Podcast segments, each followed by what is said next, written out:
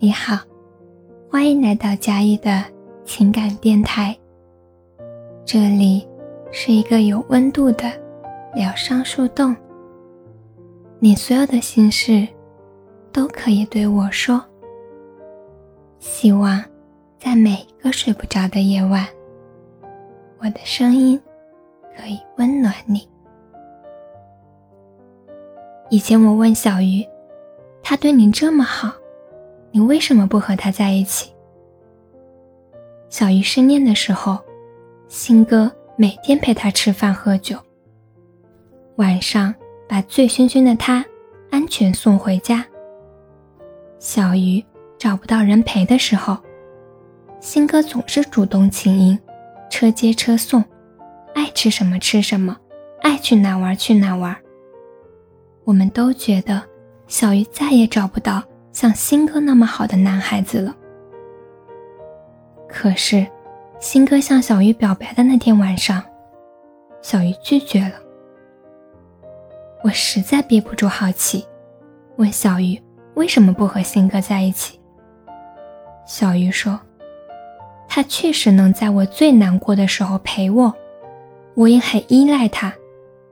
但是，他不是那个能带我走出去的人。”他可以听你的故事，看着你笑，看着你哭，带你去你任何想去的地方。但是，他就仅仅只是个听众而已。你可以有其他很多的听众，这不是爱情。这是小鱼最后和我说的话。许多人相遇，许多人在一起。许多人陪伴彼此度过那一段最需要陪伴的日子，然后转身离去，把它交给下一个人。张嘉佳在《摆渡人》里写道：“世事如书，我偏爱你这一句。愿做个逗号，待在你的脚边。但你有自己的朗读者，而我。”只是个摆渡人，我们都会上岸，阳光万里，到哪里都是鲜花开放。后来啊，我还是会偶尔看见他们在朋友圈里互相留言点赞。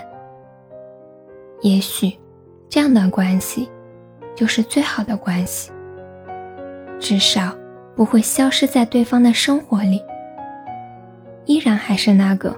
可以在难过的时候说说话、谈谈心的人，也许就让我们停在这里，就这样，刚刚好的距离。